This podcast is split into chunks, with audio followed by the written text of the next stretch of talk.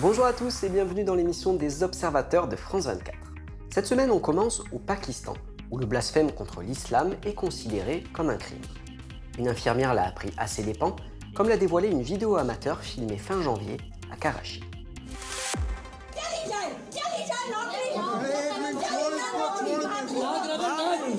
Cette femme qui se fait frapper est infirmière. Elle a été attaquée par ses propres collègues dans un hôpital de Karachi, au Pakistan. Elle est chrétienne et elle a été accusée de blasphème contre le prophète Mahomet, un acte punissable de la peine de mort dans ce pays où l'islam est religion d'État.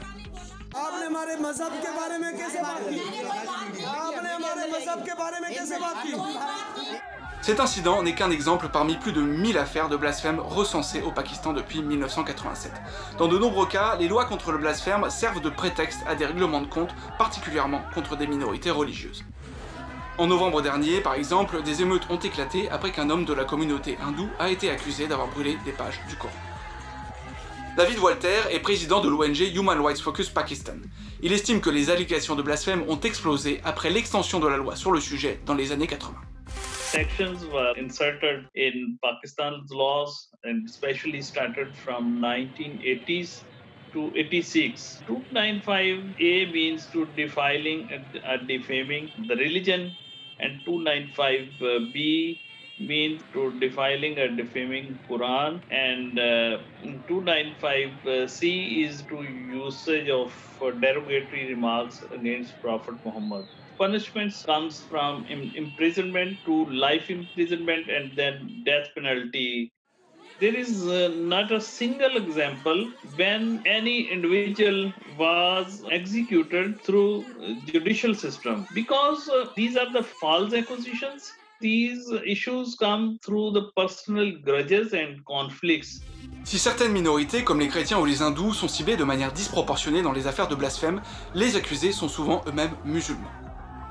Dans ce cas par exemple, en mars dernier, une foule avait pris d'assaut une usine de vêtements à Karachi essayant de lyncher un musulman qui avait prétendument profané une copie du Coran. La victime, qui a finalement survécu, a nié ce qu'on lui avait reproché.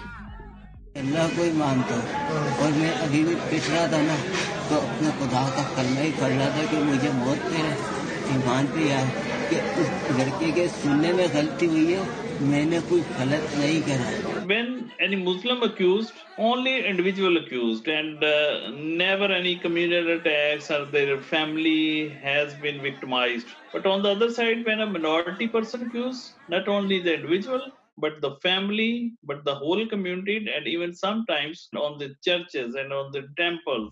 Les personnes accusées de blasphème au Pakistan font face à un danger constant, en particulier celui d'exécution extrajudiciaire.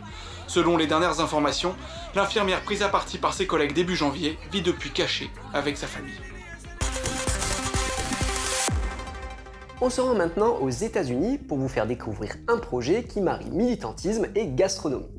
Il y a un an, en parallèle du mouvement Black Lives Matter, un Américain a lancé sa plateforme Black Food Fridays pour inciter les internautes à soutenir les entreprises afro-américaines pendant la pandémie de Covid-19.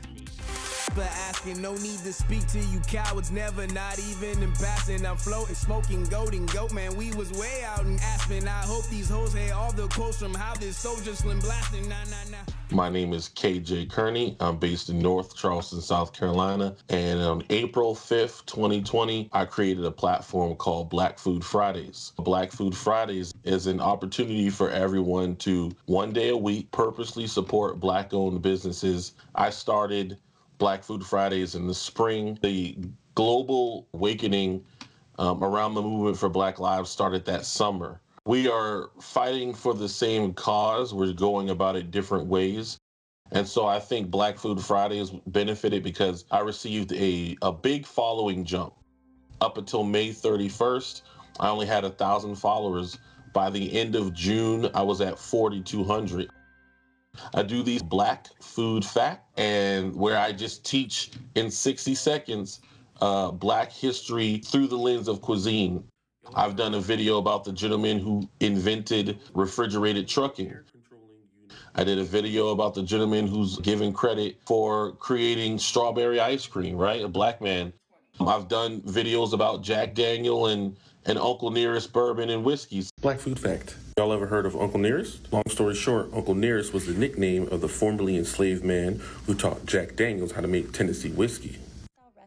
It's important to illustrate that a lot of American cuisine is actually from people of color.